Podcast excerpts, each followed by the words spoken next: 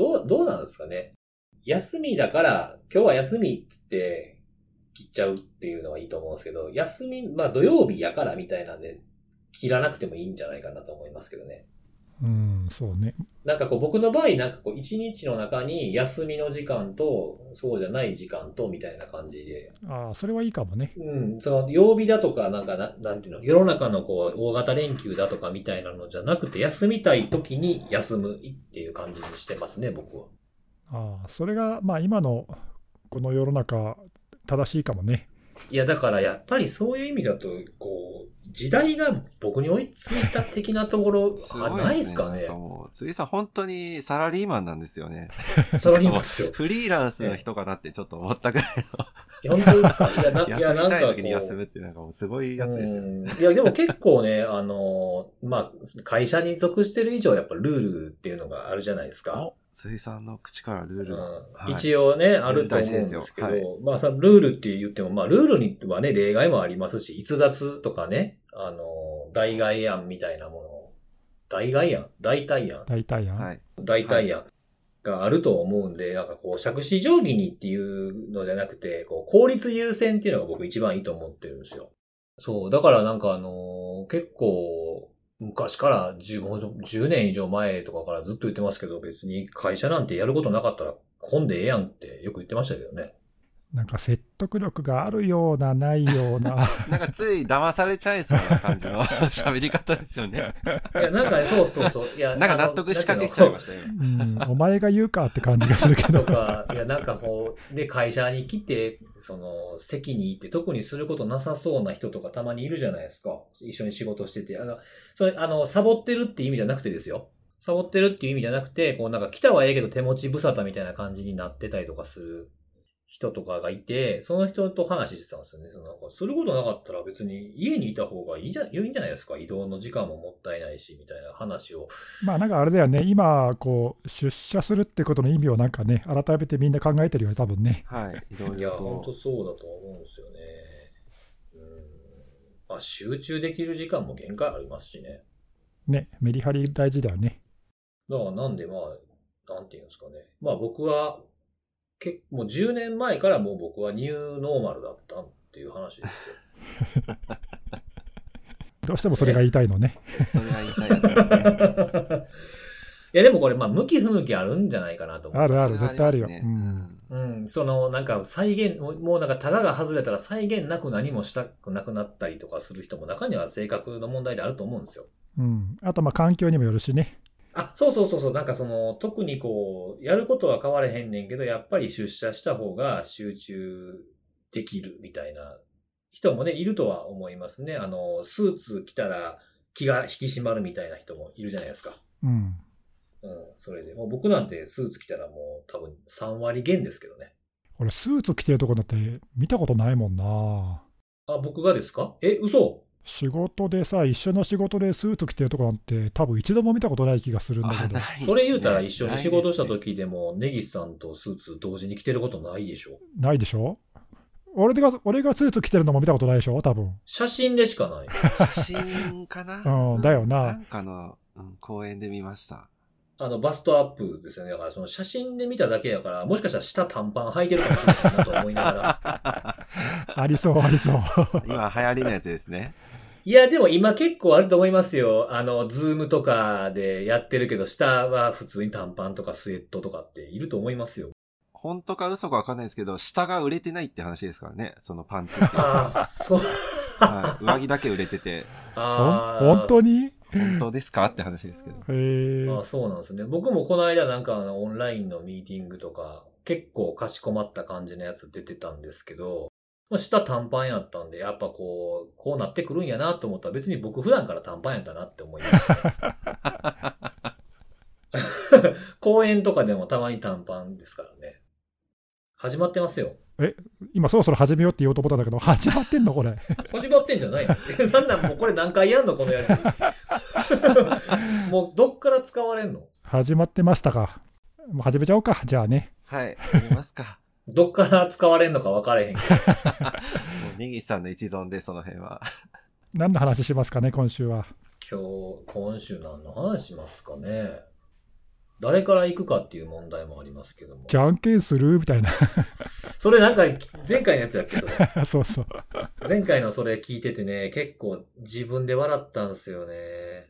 じゃんけんで決める？みたいうんじゃんけんする？みたいなやつでしょ。な。そう。あれ、あれちょっと自分でも面白かったな。こんな面白いこと言うてるやつ誰やと思いながら聞いてましたけどね。お前や。うん僕ですよね。怖い話でもします？は い。で、また雑談かよ。すごいですね。常連のコーナーになったんですね。いいよ。そうですね。したいんで、したいでしょ？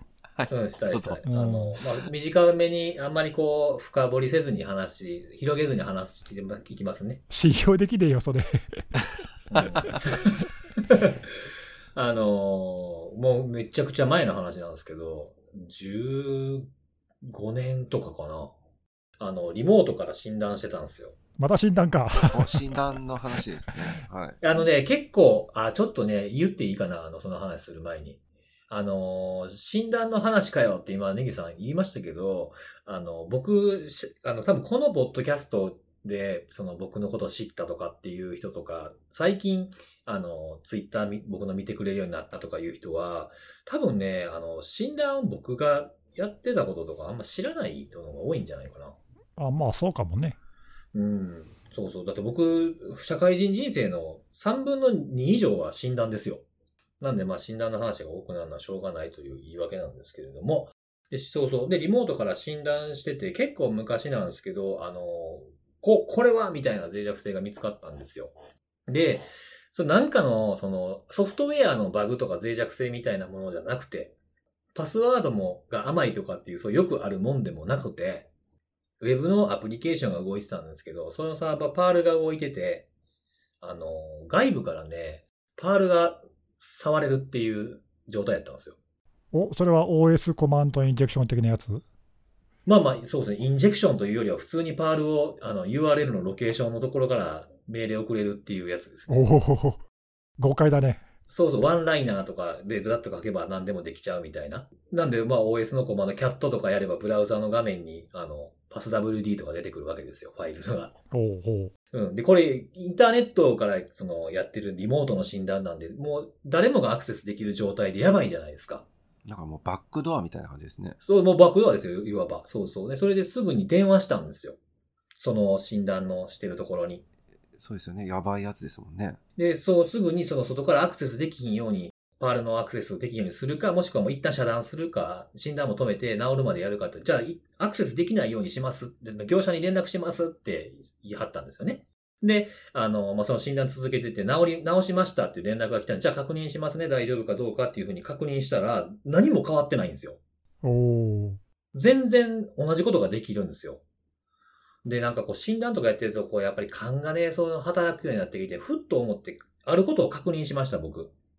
そしたらね、あの、パールの、あの、バージョンを見たらね、その診断始めたところの連絡前からバージョンがね、上がってたんです。いやー、なんかこう、思い込みなんだと思うんですよね。その、セキュリティで問題があったら、とにかく最新にしなければいけないみたいな。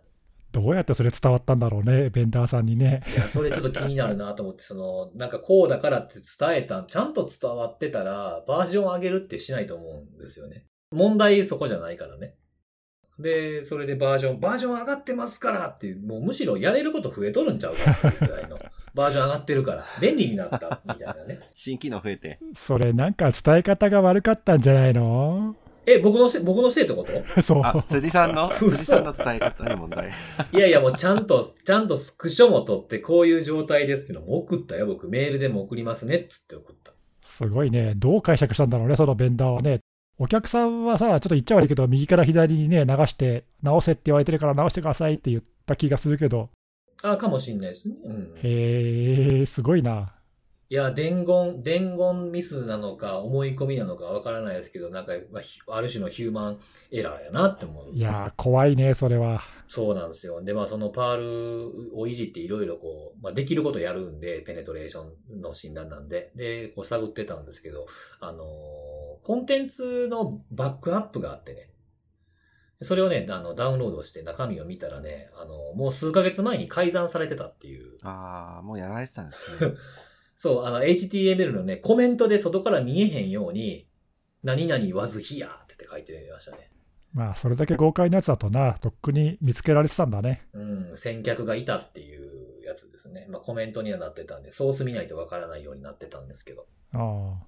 割と診断ってそれあるあるじゃない？その、パールはちょっとさ、俺も聞いたことないけど、その調べてみたら先客がいたっていうのは、ある。あるよね。俺も何回か出くわしたことあるよ。あとなんか変なプロセスとかね。うん、あれ？みたいな。そうそうそうそうそう。よくあるやつですね。まあそんなね、あの、控えめな攻撃者だったんですけどね、そういうコメントにメッセージを書いているという、控えめかな。まあそうね。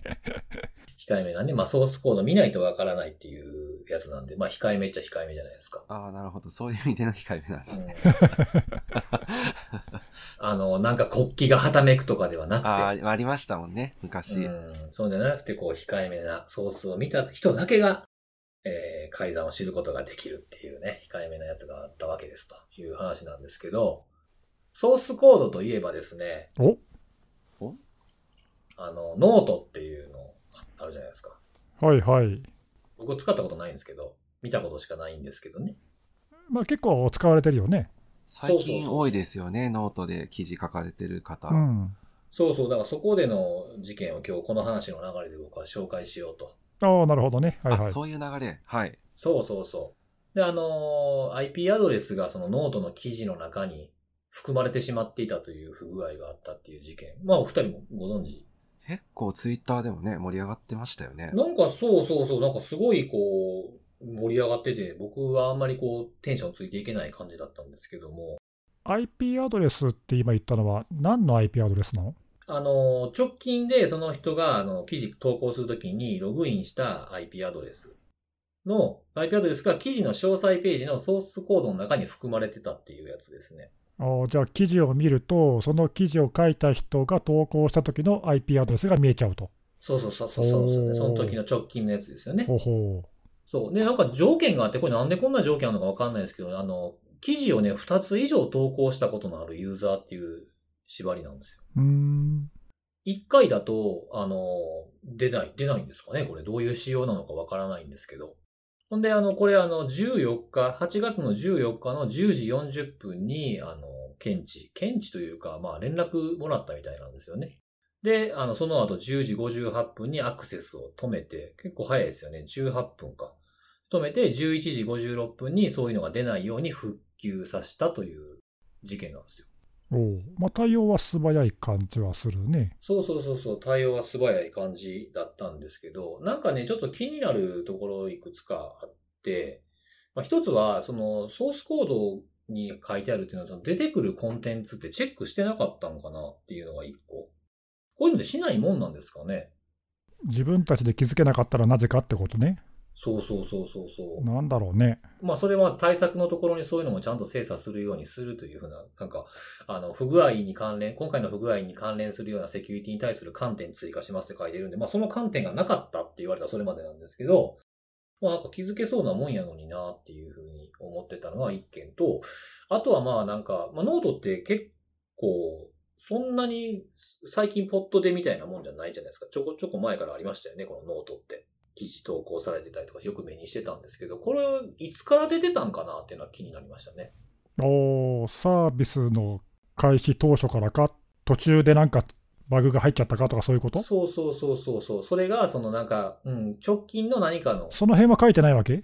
そうなんですよね。経緯がそこは書かれてなかったんですよね。おーそれはあれだね、普通はその影響範囲っていうかさ、何月何日に投稿されたこの方からここまでの何百人が対象とか、例えばそういうのが書いてあったりするとね、わかるけど、そうなんですよ。でも、まあ、対象者はね、さっき言ったあの、2つの記事以上投稿したことのあるユーザーの皆さんですっていうふうなことしかなくて、うんまあ、特にじゃあ制限してねってことは、もうサービス開始当初からずっとあったってことかな。かもしれないですね。えーまあなんかでもそれだったとしたらなんか今までよく見つかれへんかったなっていう。逆にね。そうそうそうそう。うん。なんかね、どっちかっていうと、その、まあ例えばなんか最近メンテナンスやったとか、テストモードをなんかオンにしてちょっとなんかやってたとかっていうのが書かれてあるんであれば、あの、まあバッドノウハウじゃないですけど、気をつけるべきポイントとして参考になるかなとは思ったんですけど、そういったものがちょっと書かれてなかったんで、そこちょっと気になったなってところですね。あとはなんか、あの、まあ、いろいろこう、いろんなところで SNS だとか、えー掲示板とかでこの件が盛り上がってて、あの、ノートのアカウント持ってる有名人リストみたいなものとかのさを作ってるサイトとかもあるんですよ。へえ。うん。で、多分、そうそうね、そういうところから、そのなんか、それっぽい書き込みとか、その人にを言及しているような、まあ、掲示板のスレッドだとかみたいなところで、その IP アドレス特定祭りみたいなものになってたんですけど、なんか、あれなんですかね、IP アドレスって、そんなやばいんかな、思うんですよね。え、それちょっとさ、わかんないけど、まあ、その何 IP アドレスが出てしまうっていうのは、はい。修正される前にひ広まってたわけ？あ、そうみたいですね、なんか。あ、そうなの？うん。でもうじゃあ、その何、修正される前にそういう有名人のアドレスとかを調べてる人とかいるわけ？そうですね。まあ、あとは、あの、アーカイブのサイトから見たっていうのもあるんじゃないですかね。これが発覚してから。修正はできても、まだアーカイブに残ってるやつを探せば見つかるとか。うんキャッシュとかね、そういうのに残っているのをひ、まあ、漁っていくっていうのはよくすることじゃないですか。なるほど、なるほど。アーカイブ消すのって、まあそんな簡単じゃないよね。まあ、なかなか難しいですよね。それなりの理由とか連絡とうか。ん。あとほら、あの、Google とかの検索のキャッシュとかね。はいはいはい、そうですはい。うねん。あと、まあ誰がそれ保存してるか分かんないしね、どっかに残っ一回公開されたものはなかなか取り返せない難しいですよねうんそうそうそうああ、なるほど。そういうのだから調べてる人がいるんだ。そうそう。暇だね。そうなんですよね。その IP アドレスからどこのプロバイダーでとか、フーイズ情報を貼り付けたりとかみたいなとかもあったりするんですけど、まあでもなんか IP アドレス分かったところで、マンションインターネットだったら誰か分かんないじゃないですか。マンションインターネット？うん、マンションでそのインターネットその挿したらすぐ使えますとかってなったら、出口全員一緒やからアドレス一緒に見えますよね。それは作りによるんじゃないの？構成による、構成によるけど、そういったものもあるじゃないですか。あと、まあ、スマホからやったりとかっていうのもそうですし、なんかこう、IP アドレスで本人を特定するっていうふうに、まあ、今も盛り上がるんやっていうのがちょっとこう、見てて思いましたね。で、それと同時に、その IP アドレスがこれだから、こいつの IP はこれで、この書き込みしてるやつは、みたいなんで、こう、本当はそうじゃないのに、そういうふうに疑われたりするっていうふうなものが生まれるっていうのは、なんかセキュリティの問題からこう人の攻撃、人に対するこう攻撃につながるっていう、なんか変わらへんもんやなっていうのをこうぼ、ぼやーっと見てましたね。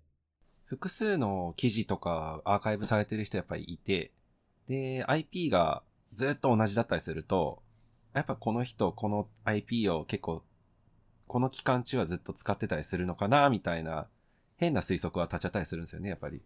うん、まあ、それとね、そのさっき言ったみたいに、他のところでのアドレスはいが同一人物とは、うん、言えないから、はい。たまたま同じアドレスを使ってる別の人かもしれないからね、そこは分かんないけど、あとね、昔と違って、今ほら、あのナットかかってるのが当たり前だからさ、しかもね、多段に家家でもプライベートからグローバルにナットして、そこからまたキャリアグレードナットでもう一回ナットしてとかさ、そうそうそうそう。うん、多段でナットかかってるのが割と当たり前な環境だからね、今はね。そうなんですよね。うんまあでもそういうのも、まあでも、あのー、まあなんか昔のままの感じで IP アドレスが分かったらみたいなことを感じてる人もいるのかもしれないですけどね。そこは変わってないのかな。あそういえば今回のって V4? V4 です。そうですね。はい。ああ、そうなんだ。それ、ね、V6 だったらまたちょっと違ったかもな。あ確かにそうですね。うん。まあでもなんかこう、いらん憶測を呼んでしまうみたいなものでは、ちょっとこういうのは不幸なことを生み出す一つの原因になるなって思いましたよね。なんかいろいろね、最近 SNS の誹謗中傷とかもあるじゃないですか。ね、なんかこじつけようと思えばいくらでもこじつけられるからな。そうなんですよね。だからなんかこう、こう無駄な争いを増やしてしまうなっていうふうに思いましたね。見ているとね。なんかさっきのもほら、あの、結局、何、陰謀論とかと同じでさ、いや、それは違うかもしれないけど、同じかもしれないじゃんって言ったらね、否定することが、うん、キリがない、否定する材料がないからさ、本人以外はもうそれ分かんないからね、誰もね。そうなんですよね。その書き込みは誰だったかみたいなやつうね。ん、不毛だよね、そういうのね。うん、まあでもなんかその、まあ、疑われる、疑われないっていうのはなかなかこう自分で制御できない部分あるじゃないですか。か勝手に他人が書き込んだ場合、書き込んだものを自分の、自分が書いたと疑われたらこれなかなか切りないって、ね、防ぎきれないとは思うんですけど、まあ、あの、そういったものが出る可能性があるっていう風な振る舞いをしながらやるっていうのも一つやっぱ改めて大事だと思いましたね。そうね。なんかバレ、バレって困ることは基本的にはやんない方がいいんだなっていう風なものを改めてこれを見てて、いつ出てくるかわからんみたいなね。確かに。あとは、あとはまあ、あの、リリース文を読んでてね、むちゃくちゃ気になったことがあって調べたんですけど、あの、その IP アドレスの話出てきて、まあ、誰もがね、こう IP アドレスって何かっていうのを簡潔に説明できたり、理解してるとは限らないので、IP アドレスとはっていう解説文があるんですよ、このノートのリリースに。で、まあ、その、まあ、通り一遍、こうイン、こう、インターネットでの通信先の情報ですみたいなことがざっと書いてあるんですけど、参考リンクにですね、ノートンのアドレスが書かれてるんですよ。ほう。ノートン先生。そうそうそう。なんか IP アドレスの説明って何？どこがいいかなってなったら、いの一番にノートンにならないでしょいや、わかんないけど。いや、なんかな、なんとかニックとかさ、なんか公的機関とかさ、そういうところへのリンク貼るの、なんでノートンなんやろう？ノートやからかって思いながら。違うだろ、それは。違うんですよ。違うんですよ。違くて、ちなみに、あの、Google で IP アドレススペースセキュリティで検索すると一番上に来る記事なんですよ、これ。あ、そうなの？へえ、うん。へえ。なので多分 IP アドレスとはとかで検索すると全然違うところのが出てくるんですけど、まあ今回セキュリティの件やから、セキュリティのことを踏まえたものがいいと思われたんじゃないですか？わかんないですけど、IP アドレススペースセキュリティで検索したら一番上に出てきます、これ。えー、IP アドレスだけだったら違うよな、多分な。違います、違います。そうですね。まあ、試しに気になる方は、あの、今の IP アドレス、スペース、セキュリティで検索していただければ、あの、このノートが参照しているところが一番上に来るんで、まあ、多分これ、それでこれを使ったんじゃないかなっていうふうに僕は思いましたというお話です。なるほどね。へえ。そっか。まあ、案外そのところが本当の答えかもしれないね。うん。そう、なんかね、あの、まあ、今回の事件の中で一番気になったのは僕実はこのノートン、なんでノートンなんてとこだっただったんですけど。まあ、意外、意外というかびっくりする感じですよね。本当だ。俺も今ちょっと、ダックダック GO で検索したら、その記事が一番上に出てきた。ダックダック GO で 俺、デフォルトのあのサーチエンジン、ダックダック GO だもん。ああ、そうなんですね。うん。うん。そう。あそっちでもじゃあ一番上に出てくるんですね。多分これ答えちゃうかなと思ってね、あの、何の役にも立たんリサーチをしてましたというお話です。はい。そんな感じで、えー、今日はどうしますか？どちらから行きますか？ネギスさんか、看護さんか？どうやって決めますか？もうどうでもいいわ、それ。えー、じゃあ、えっ、ー、と、ネギさん行きましょうかね。お、わかりました。今週もまたいろいろニュースがあったんだけど、何系ですか、今日は？テック系ですね、テック系。おテック系来ましたね。僕が楽しみにしてる。テック系ってと何がテック系かよくわかんないんだけどさ。まあでも大体なんかこじつけたら全部テック系ですから、ね、そう。大体テック系じゃない？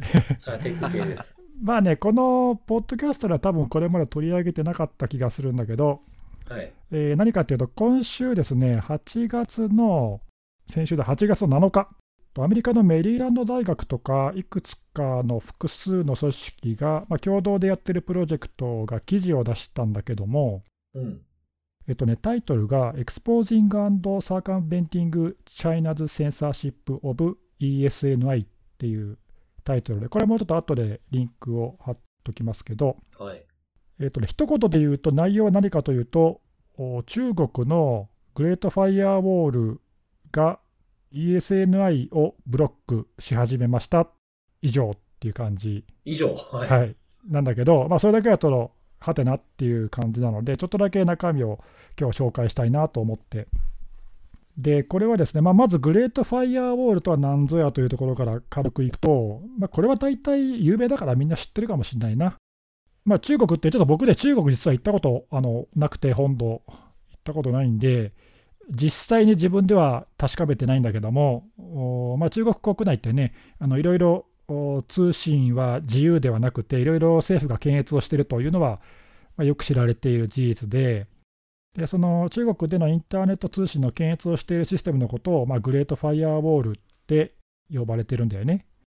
で、こいつは何をしてるかっていうと、まあ、結構ね、いろんなあの研究が世界中で行われていて、まあ、有名なんでね、これだけ大きな国がやっている仕組みなんで有名なんで、調べもいろいろついてるんだけど、よく知られてるのは、例えばあの IP アドレスベースにブロックする、まあ、そういうなんかリストがあるみたいで、うん、中国国内からこの IP アドレスにアクセスしようと思ってもブロックされちゃうよっていうことね。とか、あとは DNS のクエリを見ていて、特定のドメインに対するクエリは横取りして違うアドレスを応答しちゃうとか、あとまあ URL の中身を見て、えフィルタリングしてるとかね。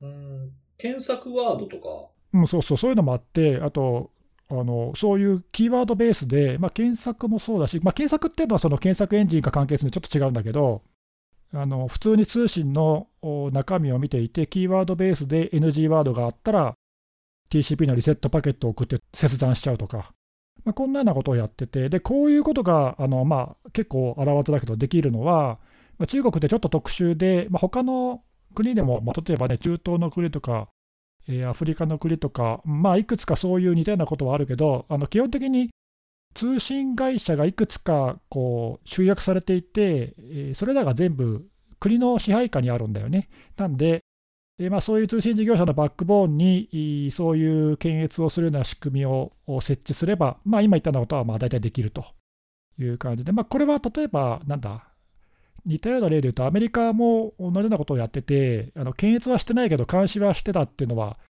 あのまあ何年か前にね、あのスノーデンさんがリークして、うん、分かったけど、あれも似たようなことやってて、AT&T とかね、ベライゾンとか大手の通信会社が、まあ、アメリカの政府の命令で協力したっていうのがあったけど、まあ、それと同じで中国も通信会社がまあ政府に協力してるんで、こういうことができますというのが、えー、まあまず前提として、中国ではそういうことが行われていますと。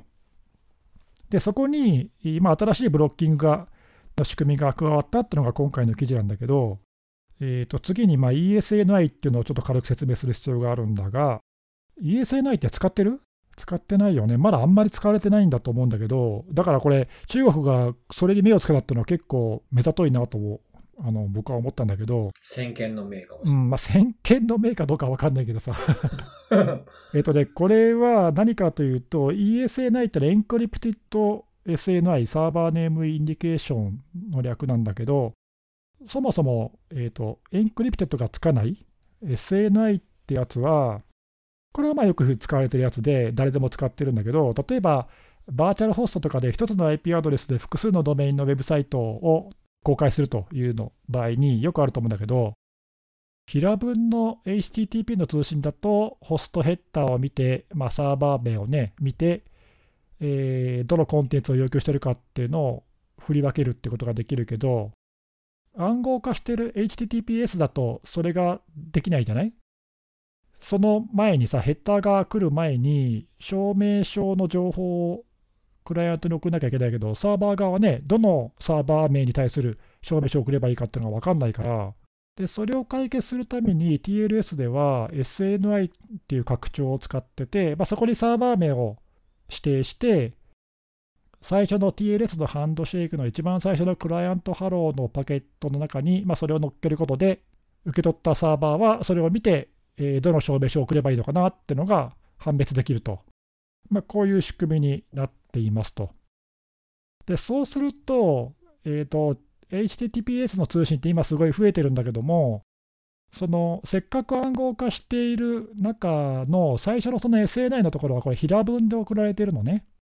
なので、ここを見て、あこのドメインはけしからんドメインだからブロックしようとかっていうことができるわけで、実際、中東とか、あと韓国もなんか SNI ベースでフィルタリングしてるらしいんだけど、まあ何、その検閲っていう目的以外にもさ、いわゆる例えば海賊版サイトのブロッキングだとかね、えー、そういう目的とかでも、まあそういういい目いい目的っていうか、そういう目的でも使われたりとかして、まあ SNI ベースでそういうフィルタリングをするっていうのは今やられているところが結構ありますと。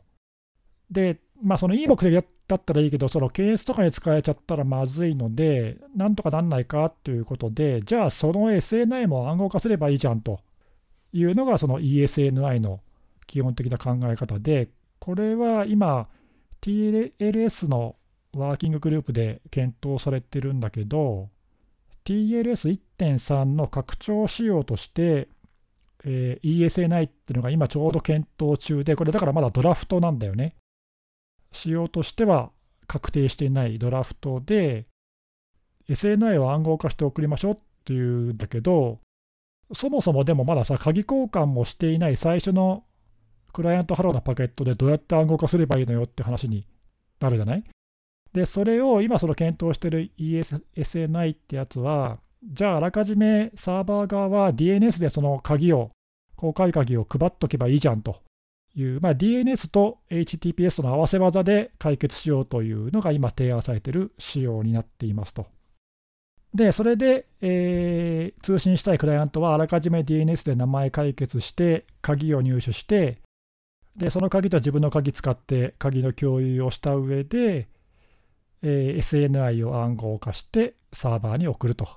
ややこしいけどね。まあ、こういう感じになってますと。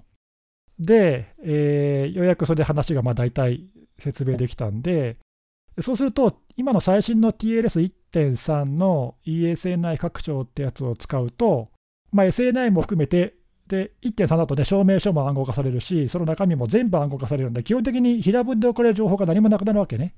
何も見れなくなっちゃいますね。そうなんですよ、そうそう、そうすると検閲をしようとかっていう政府からすると都合が大変よろしくないとうん。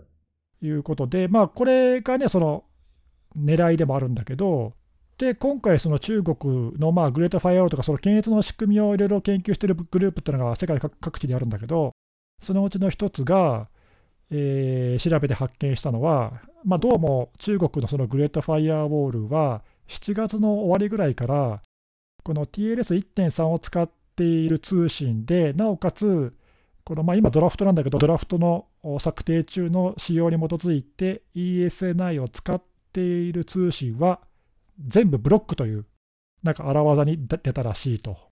まだね、これ使ってるのものすごい少ない、割合少ないと思うんで、わかんないけど、多分ちょっとテストとかじゃないかなって気がするけどね、わかんないけど、そんなに中国国内でこれ使ってる人がいるとは思えないんで、ちょっとどのくらい使えてるかははっきりわかんないけど、なんで、あの、通信の中身を見る云々とかじゃなくて、もう単純に最初のクライアントハローのパケットで ESNI が指定されていたら、もう問答無用でブロックと。もうどこと通信してようとブロック。なのそうそう、うん、宛先関係なく全部ブロックっていう感じで、なんか結構、あの、荒っぽいことやってんなっていう感じ。なかなかイケイケとか乱暴、乱暴な感じですね。すごい乱暴だよね。うん。うん。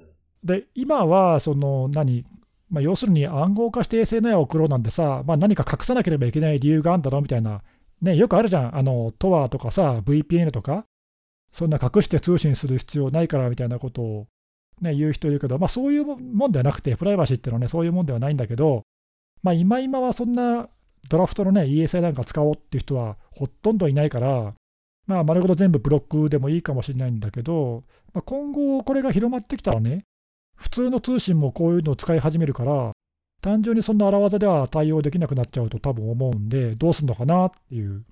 そうですよね。何でもかんでもブロックしちゃう。使い物にならなくなっちゃいますよね。普通の人が。そうそうそう。うん。で、例えばね、これまだドラフトなんだけど、クラウドフレアもあのサービスで運用してて、で、ブラウザはあの Firefox がもう対応してるんで、ま、ちょっとね、あの設定変えなきゃいけないけど、設定変えて ESNI を有効ってやると、で、その状態でクラウドフレアのサイト、CDN 使ってるね、サイトにアクセスすると、もう普通に使えるんだよ。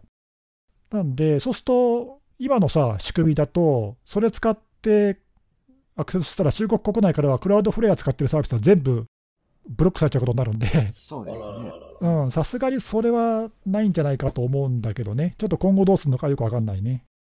うん、なんかだいぶ荒っぽい。だ荒っぽいっていうのと、割とそのまだね、確定もしていない仕様の仕組みに対してブロックを始めるとか、なんかね、目の付けどころが、おお、そこそこも見てるかっていう感じ。で、この手のその検閲って割と世界中で研究されてるけど、ESNI をブロックしてるっていうのは、おそらく国としては初めてなんじゃないのかな。うん、なんかあんまり聞いたことないんで、まあ、そんな、あの、ちょっとね、面白い、面白いっていうか、うん、話題があって、これ、あの、まあ、ブロッキングはどうするのか分かんないけど、この暗号化の仕組み自体は今、ちょうどドラフトで検討中なんで、今後どうなるかは分かんないけど、最新のバージョンではね、これちょっと今、あの変わってて、今僕 ESNI って言ったけど、今提案されてる最新のバージョンでは、 Client Hello のパケット全体を暗号化する仕組み、 Encrypted Client Hello っていう仕組みにちょっと置き換わってて、また変わってるんだよね。うん。なんで、あのどうなっていくかはまだまだ分かんないけど、いずれはそういう感じに、あの平文で送る情報は一切なくそうっていう方向に、まあ、なるんじゃないかな。まあなんか自分たちの不利益になるものを先にちゃんとテストしておこうという動きなんでしょうね。うん、でもそうなってね、こう、世界的にそれが普及したら、どうやるってブロックするんだろうね。ちょっとそれは難しくなる気がするけどね。なんかそういういたちごっこがなんか続いているなという、いやなんかちょっとでもすごい偉いなってちょっと思いました。どっちが？誰が？いや、そういう、まあ、検閲がいいか悪いかっていう話じゃなくてですよ。その、自分たちの取り組みに対して、こう、先にそういうことをテストし始めてるっていうところが、なんかイケイケやなって思いましたね。ああ、そうね。まあだから、そういう人たちもね、やっぱり考えてんだなっていう感じはするけどね。いや、そうそう、なんかアグレッシブで、うん、そうですね。やってることはね、そのなんかいかついなと思うんですけど、まあ、見習うべきところはあるのかもしれないなと思いました。そうですね。うんそうそう。いや、まあでもね、そうそう、あの、我々もだからこういうさ、新しい仕様が、うん、今策定中で、まあ、すでに一部使われ始めてて、なおかつ、検閲する側もね、ブロックも始めてるっていうような状況は、まあ知っとくべきかなと思ったんで、うん、そう、確かに。うん、ちょっと紹介してみたんだけど、これ同じ悩みをなんか、そ組織のその情報システムとかを担当してる人って悩んだりしそうになりませんか？そうそう、ああいう、それすごいいいポイントだよね。ですよね。同じ悩みなんじゃないかなと思ってて、結局。あの DOH、DNS オーバー HTTPS の話を何回か前にした時にもちょっとそういう話したけど、そうそう、これ企業の中で使われちゃうと厄介なんだよね、こういうのって。そうですよね。うん。そうそう、あの、うん、ふあの不正なサイトとか不審なサイトへのアクセスとかを、ね、その社員を守る目的でブロックとかフィルタリングとかしようと思ったときに、こういうのを使われちゃうとね、それが回避されちゃうんで、そうそう、確かにね、それはあるよね。何でもかんでも、うん、暗号化するとプライバシーは保護されるけど、はい。うん。まあなんかその自分たちのセキュリティのために、まあね、守らないといけないために見るものが見えなくなっちゃうっていうのはよくありますからね、そういうのって。うん、そうまあでもね、この流れは止められないですよ。うん、いずれこれはあの普及すると思うよ。あの気がつかないうちに全員が使うような感じになると思う、多分まあもうなんか最近はもう何でもかんでも HTTPS になっちゃってますしね。そうそう、どんどんね、うん。もう気がつかないうちにみんなそうなってるじゃん。ね、うん、多分そうなると思うよ。大変やなと思いますけどね、監視する側は、あの、セキュリティの意味でも。そうだよね。HTTPS 化がもうめちゃめちゃ進んだだけでもやっぱ大変じゃないですか。ね、暗号化トラフィックの中のね、攻撃をどうやって見つけるかとかっていうのはね、そうそうそうそう。昔からの課題だもんね。なんか自分たちの通信を守るために、何か起きた時に調べるためには、なんかこう、アンチフォレンジックスな感じになってるなっていうのは、相反してる部分があるなっていうふうに思う時ありますけどね。そうね。なんかね、最近見つけたツールで、この SNI を使ってあの外部とやり取りする通信、まあ、要するにそのそこを抜け道にするっていうかさ、あのコバートチャンネルっていうかね、よく言われる、そういうツールとかもなんかあるらしくて、まあよよく考えんなっていうかね、あの確かに上司の部門の人からは頭痛いよね、これね。またそういうのを暗号化をほどくためにどうすんねんとかっていう問題も出てきますからね。ね、うん。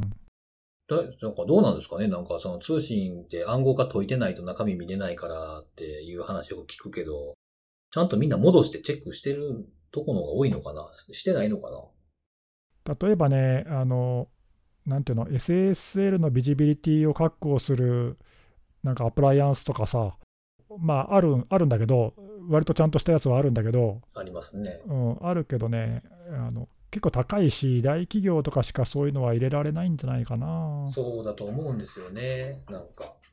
よく聞きますよ、それ。でも HTTP ほどくのも買わないといけないんですよね、みたいなね。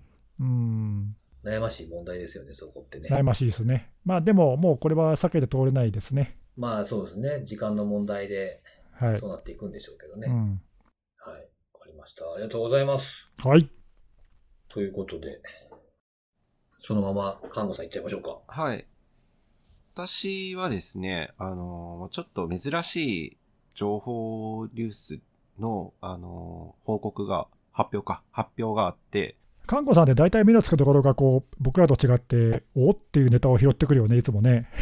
あなんかまあ、あの、被ってると、まあ、そんな、なんだろう、プラスアルファ感がないっていうか、自分の。中の気づきがないかなって言った方がいいですかね。はい。絶対僕とか辻さんが見つけてこないようなやつをあえて狙ってるわけね。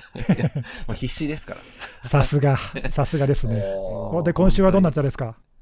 今週は、まあこれ私、全然知らない、知らないというか知ってる組織ではないんですけど、あの、神戸市立医療センター中央市民病院っていうところが、あの、情報流出の発表を、えーと8月12日に公開されておられて、内容が、あの、新型コロナウイルス感染症に関わるものだったので、なんかこの手の話題って、なんか例えば、あの、過去にはなんかそのエクセルが、まあ本来、あの、見えないところに置いていたはずなのに見えてしまったとか、あの、なんか申し込みをしていたら他人の情報が表示されてしまったとか、なんかその手の類の、あの、情報流出の事件っていうのはいくつか見たことがあって、なんかこれもその流れかなと思って見てみたら、あの、動画で流出しましたって書いてあって、なんか、珍しいパターンだなと思って、で、中身、まあ、概要っていうのが書かれているんですけども、あの、8月の8日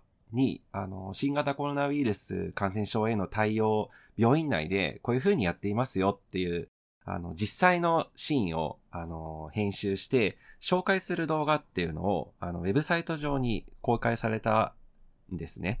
えー最近は病院もそんな動画でやったりとかするんだ。どそうなんですよ。それもなんかちょっとびっくりで、あ、今時だなとか思ったんですけど、公開された動画の中の一つのシーンで、職員の方が患者の名前を、あの、音声としてですよ。音声として呼ぶシーンが含まれてましたと。で、まあなんか日常的って言うとあれですけど、なんか普通にその待合室で呼ばれるっていうような状況ではなくて、まあ今回編集していたシーンがまさにその、新型コロナに対する対応真っ最中でやってるシーンということで、もう名前が呼ばれるニアイコールで、もしかしたらみたいな、なんかそういう推測もやっぱり立ってしまうわけで、まああの、比較的機微な情報ということで、これ、自分たちで気づいたわけではなくて、その動画を見られた外部の方がこれに気づいて指摘を受けて、えー動画はま削除されたと。いう、そういう顛末が概要として説明は、当然お詫びもしたということで、顛末が説明されていたんで、いや、なんかこれ今時というか、なんかその、なんか紙媒体とかで漏れるような、まああるいはなんかファイルとか、なんかそういった、ちょっと二次元的な、あの、情報流出っていうのが、私なんとなくイメージパッと出ちゃうんですけども、なんかその動画で、しかも音声っていうなんかその、目にはちょっと見えないところからこういう情報流出っていうのにつながるっていう、なんかそういう事例が、なんか珍しいなと思って、で、まあそういう、やっぱ事例で出た以上は、やっぱりなんかこういうのは、もし扱うんであれば、まあ、当然気をつけていかないといけないところなんだな、というところ。なんで、まあ再発防止策にも、あの、公開する際には、あの、音声も含めて確認しますって書いて、書いてあったんで、なんかそういう動画に対する注意点っていうのは、なんか、これまで気をつけていたポイント、プラスで何かあるんだろうなっていうのが、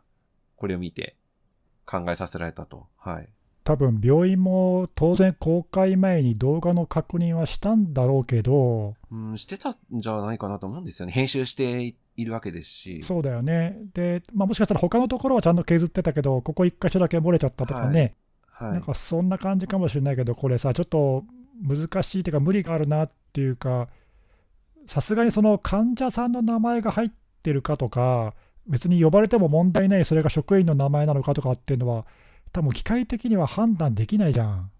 ねえ、ちょっとあの全然話変わるけどさ、例えばあの YouTube とかでさ、違法な動画とか、あの著作権侵害の動画とか音声とか、そういうのが上がってると、あれ、あっという間にチェックされちゃうんだよね。でもあれは AI 使って自動チェックしてるから、人手でもちもちろんチェックしてるわけじゃないからさ、まあできる話で、いや、今回みたいなやつをちょっと人手でチェックっていうのは、どうしても抜け漏れが出るよね、これ。それは出そうですね、確かに。なんか特定の単語とかだったらね、引っ掛けられるけど、人の名前ってちょっと難しそうですよね。うん、あとその、何、よくありがちなさ、ニュースの報道とかで、何、机に貼ってあるパスワードのポストイットが見えちゃう系のやつとか、はいはいああはい。いう ああいうのもあるけどさ、音声もそうだし、そういうその見えてはいけないものがたまたまちょっと映り込んじゃったみたいなやつとかってのは、機械的に判別できんの？そのうちできるようになるのかな？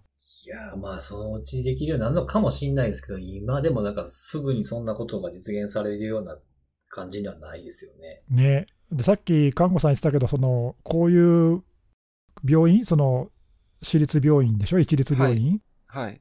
とかも、まあ、なんだろうね、そのコロナへの対応に対する市民への、その、情報公開っていうかね、透明性が高く、いろいろそういう取り組みのはい一環で、動画とかまで公開してるようにして、すごいいいことだなとさっき聞いてて思ったんだけどさ、取り組みとしては、はい、本当にね逆。にそれがね、あだになっちゃうっていうか、ちょっと難しいよね、今後そういう動画とかね、音声とかでの情報って増えてくるんだとすると、え、それを人手で全部チェックするの？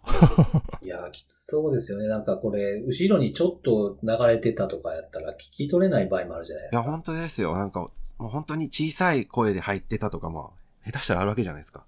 うん、なんかその、で、チェックする方法もそうで、パソコンで、の画面で普通に再生して、パソコンのスピーカーでやっと聞こえへんけど、イヤホンにしたら聞こえるとかもやっぱあるんですよね。あとはその動画とか写真もそうですけど、明るさを変えたら見えるとかね。そこまでやり始めたら結構きつそうですけど、きりないと思うんですよね。この再発防止策のところね、その音声も含め複数人でチェックってこれ、なんなんですかね、複数人で上映会するのかな。いやー、厳しいよね、こいや、れ、ね。難しいと思うんですよ。このね、やること、やってることはすごくいいことだとは思うんですけど、結構対策が大変やな。いや、本当そうですよ。だからってやめてほしくないですしね。いや、もうさっきの、うん、ネギさんのパクリじゃないですけど、多分動画を使った、なんだろう、情報発信活動って、まあ、今回の病院もそうですけど、本当にこの流れ止まらずにいろいろなところで使われ始めると思っていて、そうだよね、うん、いいことだしね、そういうのってね。いや、本当に情報量が全然違うんで、動画ってやっぱり。確かにそうですね。我々も動画しますか？お 昔やってたな、それな。やってた、やってた、やってた。やってたやつありましたね。私いなかったですけど。情報量が全く増えない動画。そうそうそう。あのずーっと、おっさんが3人映ってるだけの情報しかない。やっぱ辻さんの服で季節感を測るっていう。そうそうあれはダメだろうな、多分な。あれはダメだ、ね。あれじゃポッドキャ、ポッドキャストと変わんないもんな。う んダメ、ダメだけど、あの、あれは、あの、別に複数人でチェックしなくてもいいという良さはあるかもしれない。まさかあれからここに来るとは思ってなかったですね。はい。ちょっと茶化しちゃったけどさ、いや、でもね、今後のそういう動画での情報発信っていうのが増えてくるのと、これはどうやって防いだらいいんだろうな。ですね。うん。結構難しい問題かなっていう気はします、ね。みんなどうしてるんだろうね。ちょっと僕はあまり自分ではさ、動画とかやってないし、あの時々、あらセキュリティ系でもさ、あのデモ動画とかね、YouTube にそうですね。あの公開したり、そうそう、まあ、このご時世だし、いろいろオンラインであの講演とかね、やったりとかして、動画で配信とかって多いと思うけどさ、そういうのって人手でチェックする以外、なんかあんの？方法は。いや今んとここの、この再発防止策に書いてあることぐらいしか思いつかないですけどね。なないよね。みんな今どうしてんだろうな。どうしてんだろう。みんな自分でチェックとかすんの？公開前に。いや、してんじゃないですか、やっぱ。そうなのかな。あれか、あと会社とかあったら広報部門がチェックとかそういうのやるのかな。まあ多分そのな何重にチェックみたいなやつなんじゃないですかね。漏れるっしょ、それ。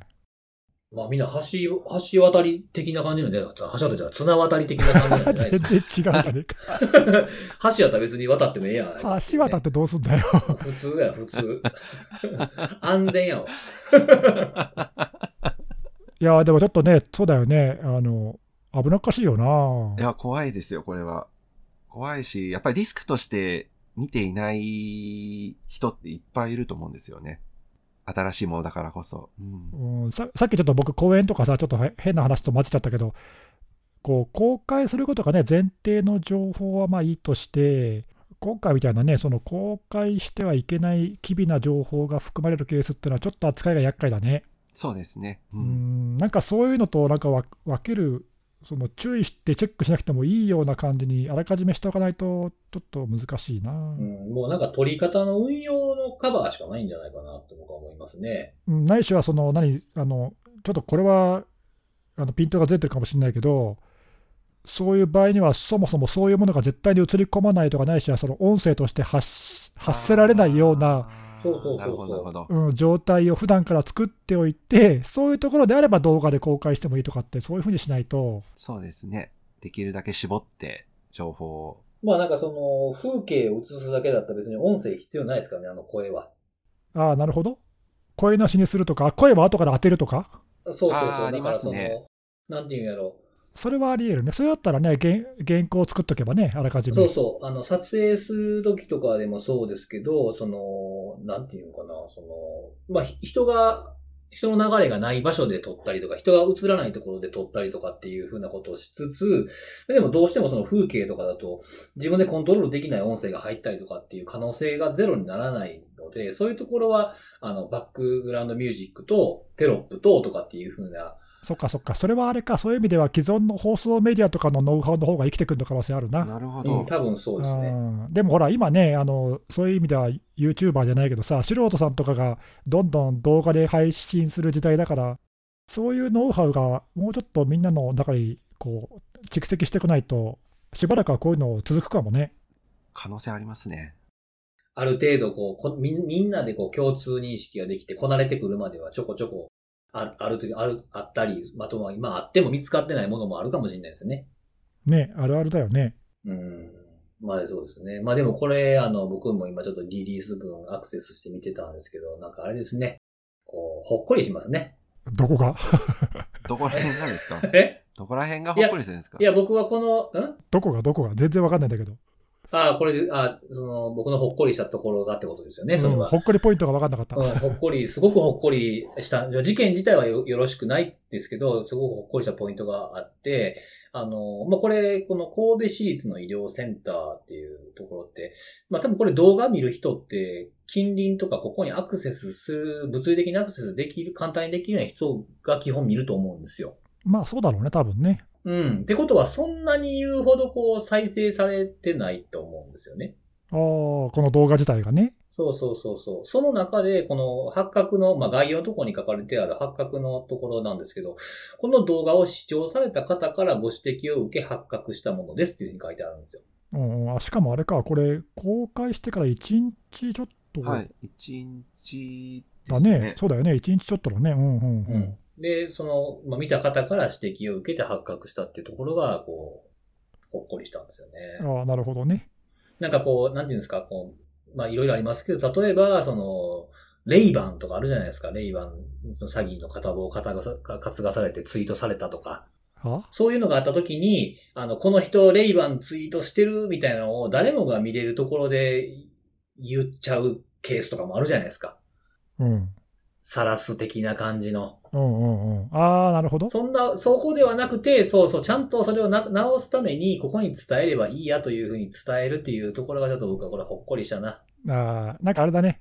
あの、脆弱性のさ、リスポンシブルディスクロージャーみたいな。ああ、そういう意味のほっこりか。そうそう、なんか、やっぱこう、うん、よか、いいな、みたいな。これ、これ患者の名前聞こえてるやん、みたいなのとかが、こう、わーっと広めるんじゃなくて、そこにちゃんと、ね、必要なところに連絡をして対処をして、っていうのが、確かに、善意の第三者がね、ちゃんと叱るべきところに伝えたってのは良かったかもね。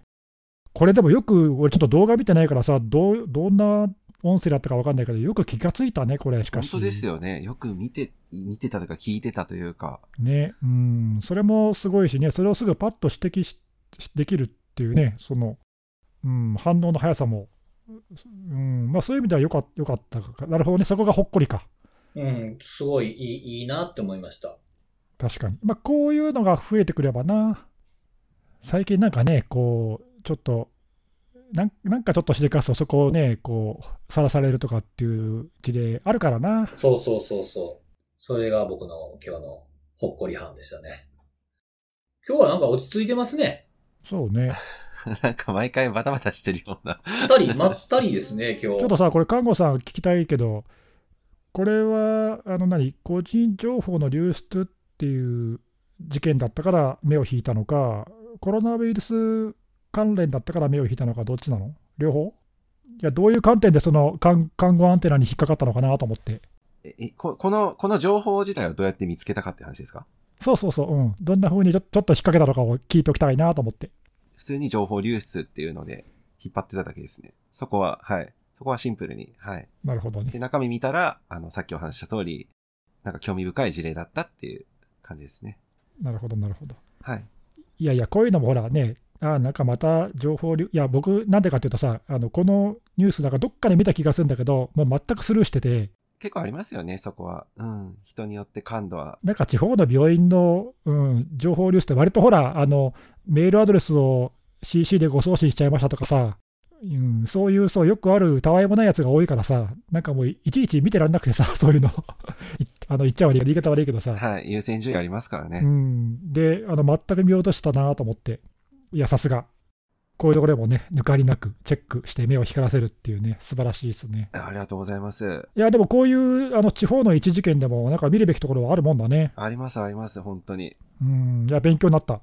なんか、あれですね、いつも特に、これ、お前これ、お前あれ、みたいな感じにしてるわけじゃないけど、被らないですね。ああ、そうね、ネタね、今日何やるかって直前まであんまり話さないけど、あらかじめ決めといてもいいんだけどね、なんかわかんないけどさ、こう、開けてみたら、え、これ？みたいな、ちょっとそういう驚きがある方が やってて楽しいじゃん。うんうん。僕はね、いやいや、僕もそうですよ。今まで被ったことないしね。ついさんの怖い話とかドキドキしてますから。いや、なんかね、その、今ほら、一週間に一回にしても結構経つじゃないですか。もうだいぶ経つね。ね、で、一週間に起きる事件で、まあ結構最近多い、まあ大小いろいろあるっちゃあるんですけど、被らへんっていうのはすごいなと思って。いや、そこはほら、看護さんがさっき言ったみたいにさ、僕らが選びそうなやつは巧みに避けてるからじゃないの？いやいやいや。俺全然考えてないもん、そんなこと。マジっすかいや、まあそれは僕もあんま考え、あんま考えてないな。まあ、だから逆にこれ被らへんやろな、みたいなこと思うときはあるけど。あ、そう。俺全くそんなの無関心で、自分が喋りたいネネタをそのまま持ってきてるから。そうですね。私も割と、これ話したら面白そう、広がりそうかな、みたいな。あ、それがじゃあいいのか。三人、三者三様で。はい。多分お互いに、多分き、そういうポイントが被ってないんでしょうね。あ全然違うもんね。いや、なんか一回見てみたいなとも思うんですけどね。何を？三人丸かぶりみたいな。まあ、それはそれでいいんじゃないの？それじゃずっと喋るみたいな。じゃあ次はこの話題で、みたいな。同じこと喋ってるみたいな。さっき、さっき看護さんも言ってたんですけど、同じ話題かいみたいな。その回、それ、それはそれで面白いかもえ、ね。めっちゃめっちゃ面白いなと思ってね。じゃあ、じゃあ僕もそれ行きますみたいそれ一番最後言う、言う、言うことなくなるんじゃないですか。な。なくなるでしょうね。それ面白いね。そうなんですよ。そんなね、感じで、もう結構ええ時間ですけど、クロージングのコーナー。来た。来た。クロージングのコーナーはなんか、今週は何ですか？あの、今回あの、おた、お便りね、いただいてるやつ、ハッシュタグのやつなんですけど、はいはい。あの、いくつかこういう同じような内容のツイートをいただいてまして、あの、49回からほら、あの、ネギスさんが、あの、ショーノートをつけてくれてるじゃないですか。はいはい。いや、これね、今までやろうと思ってても、ずっとすっかり忘れてたっていうか、もうなんかね、あのごめん、めんどくさくなっちゃってさ、なんか、そうですね、前、僕もなんか一回つけてた時あったんですよ。そうだよね、昔やってたよね。そうそうそう。それがなんかこう、だんだんこう、スーンとなっていったんですけそうそう。いや、なんかね、やっぱりね、はい。これなんかあの、気分が盛り上がるタイミングがたまたまあってさ、なるほど。うん、で、編集しながら、あれ、なんで俺、いつもリンクつけてないんだっけ？と思って、これ、ついさんに記事につけてもらおうと思って、まあ、たまたま作ったんで、あのすいません、いつまで続くか分かりませんけど、はい。そう、それがね、その、それあると、なんかすごいわかりやすくて嬉しいですと。うん、まあそうだよね、話してるネタがね、まあ、聞けば大体わかるかもしれないけどね、どの記事参考にしてるんだろうとか、言われなければ分かんないやつも中にはあるだろうからな。で、それであの、僕、49回からネギさんこれ貼っといてって僕に送ってくれたじゃないですか。はい。で、僕あの、50回目の収録してる最中に、その、話しながら、それ関連記事とかのリンクを作ってたんですよ。おーえ収録しながら？そうそうそうそう、あの、収録 中にやるなよ、それ。終わってからやれよ聞い。てください。聞いてください。分かれへん言葉とか出てきたりとかすると調べたりとかしながらでないと話できないなと思って、こう、そんなずっとずっとやってるわけじゃないですけど、こう、リンクを貼り付けるっていうのはしてたんですよね。はい。で、ネギスさんがね、あの、送ってきてくれたやつ見たらね、全部被っててね、当たり前じゃねえかよ。全部被ってるよ。同じこと喋ってんだから当たり前でしょうが。あ、ちゃんと、ちゃんとミアアッシュのやつもワイヤードの記事送ってくれてるわ、と思って嬉しく 嬉しくなった。なんるほど。一応ね、あの辺気気を使ってるっていうか、まあ当たり前だけどさ、オリジナルの記事だけだと、まあ、どうしても英語になっちゃうんで、ああ、はいはい。うん、日本語で解説してるやつないかなとかさ、分かりやすいやつないかなとか、一応探したりとかして、なんかね、ああいう追跡系みたいなやつはワイヤード分かりやすいの多いんですよ。そうね、英語記事全部じゃないけど、まあ割といい記事を翻訳してくれてたりとかするんで、そうなんですよね。うんなんか昔あったマット・ホーナーの事件とかすごい分かりやすい。あ、そうね、あれも、あの和訳記事結構いいよね。よかったですよね。そうだワイヤード好きなんですよ、僕昔からなんかちょっとおしゃれ感、おしゃれでしょ、ワイヤードってなんか。あ、そう、わかんないけど。名前ですか？サイトの雰囲気よ。名前ちゃうわ。大体名前とかさ、見た目とかじゃん。何が？辻さんのポイントって。嘘前もなんだっけ？え、ちょっとそどどのどの口が言ってんの？忘れさ忘れたとは言わせないよ。前さ、VPN のサービスこれいいと思ってるんですよとか言って、どこら辺がいいわけ？とか言ったら、ちょっとこれなんか、か見た目かっこよくないですか？みたいな、そんなこと言ってたじゃん。サイバーゴースト？そう、名前もちょっとかっこいいでしょ、これとか言ってさ。どうせ使ってないだろ、お前。あれは結局使ってないですね。ほら、ほら、見ろ。大体そん、大体そんなもんだよ、。なんかね、なんだかんだね、あの、HMA がいいですわ。結局そこ？やっぱりインターフェースとかこなれてるし、うん、使いやすいっちゃ使いやすいですね。うん、今もそうですね、HMA 使ってますね。気をつけた方がいいぞ。過去に自分が何を言ったか。そうですよね、本当に。いや、まあでもね、あの、そうそう、ポッドキャストね、あの、聞くだけなんだけど、まあ後でね、気になった記事を見ていただくのに、まあリンクぐらいあった方がいいかなと思って、まあできるだけつけたいなと。あとね、ちょっともう一個、もう一個言っていい？あの、前回からね、ちょっと気分が乗ったんで、チャプターをつけてみました。はい。そうですよね。私今言おうと思ってました。そう。気づいてなかったでしょ。そう、これなんかね、わかんないけど、標準の仕様なんだけど、はい。Spotify とかだと表示されないんだよな。あの再生するアプリによって、チャプターが出るやつと出ないやつがあって、あ、そうなんですねう。ん、なんかね、その MP3 のタグの仕様ってのがあるんだけど、その仕様をサポートしてるやつじゃないとダメなんだって。なんで、あのちょっとねあの、すみません、再生環境に依存しちゃうんで申し訳ないですけども、まあ、たまたま対応してるやつを使ってる人はね、チャプターもご利用できますんで。チャプターめっちゃ怖いなぁなんで、いや、面白い、いや、最初は全部聞いてさ、面白いところは何ででも聞くみたいな。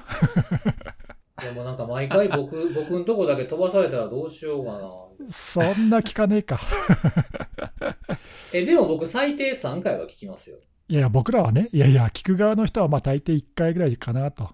まあでもほら、チャプターあるとさ、なんか、あれ、このネタなんだっけって思った時に、そこだけもう一回聞き直せるじゃん。ああ、確かに確かに。確かにそうですね。うん、うん。後でそういう聞き直しにも使っていただけるかなと思って。あの、一応ね、聞きと飛ばすっていう使い方は想定してないんで、いや、もう本当にそうですよ。うん、雑談も聞いてほしいしね。なんかそういう細かい制御できたらおもろいなとか思いますけどね、何回か聞き飛ばそうとしたら、聞き飛ばそうとしたやつしか聞かれへんようになるとか、なったらええのになみたいな。ええ思いますけどね。確かにチ。ャプターはこれからもずっとつけていこう的な。まあ、あの、はい、気分が乗った時ですか？気分が乗ってる時は、だからあの、あの、チャプターは、これ聞いてる方は、チャプターが今回ないぞと思ったら、あ、今回ネギさん乗ってないなっていうのが分かるちょっと乗ってないなと。そうそう、ちょっと疲れちゃったのかなっていうね、あの、励ましのお便りをお待ちしてます、そういう時は。ああ、そうですね。えー、わかりました。じゃあ、まあ、今回も結構いい時間なんで、そうですね、はい。こんな感じで、じゃあまた来週のお楽しみということで、バイバイ。バイバイ。